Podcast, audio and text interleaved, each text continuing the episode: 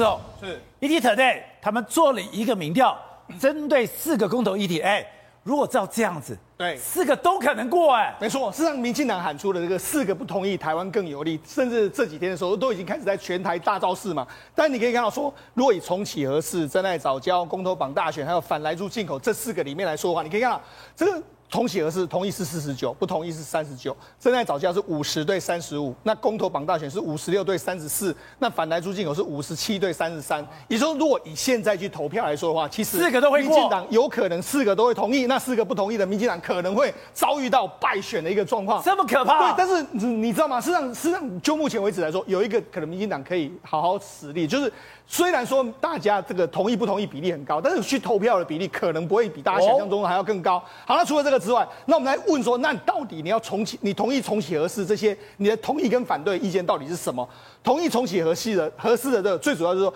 哎，核四是哎，核能是这个低碳的这个环保，让火力发电厂降载减少空污，这是最重要的这个原因。那不同意来说的话，就是永续啦，因为核能啊目前没办法核废料，这两个是一个一个最不同的意见。目前为止来说，这核四议题反而是民进党里面来说，目前他有可能不同意会比较高的一个状况，甚至国民党目前本身在内乱嘛，他是林姿妙就不同的意见嘛，那这个台中市长他也没有没有表态嘛，所以这个可能是民。进党目前来说比较有胜算，翻过去的。对，那至于说真爱早教来说的话，为什么大家同意呢？主要是早教是针对了这个天然资源，不会破坏这个生态的这个保育。那第二名是说五十趴的这个配比，但是至于不同意来说的话是，哎、欸，包括说要减少，哎、欸，没有破坏这个早教之类这个这个看法。好，那至于说反来猪进口这里面来说的话，事实上同意来说的话是不应该为这个建立国际关系而牺牲国人的健康。哦、真的觉得会牺牲国人的？那另外一个就是猪肉是国人最主要的这个肉类来来源来说，应该要坚持瘦肉精零零检出这两个。个别有百分之四十七跟百分之三十八的这个相关的这个同意，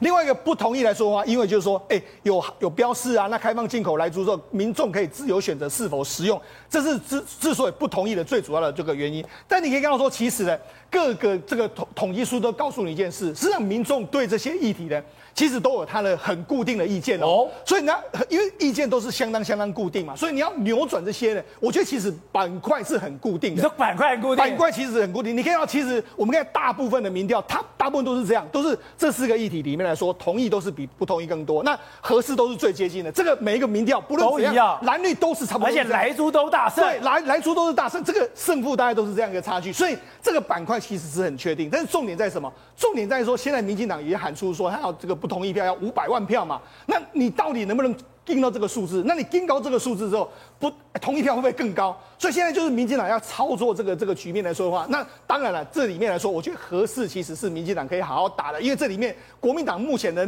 自己的内部意见都摆不平，这是民进党可以好好利用的一个地方。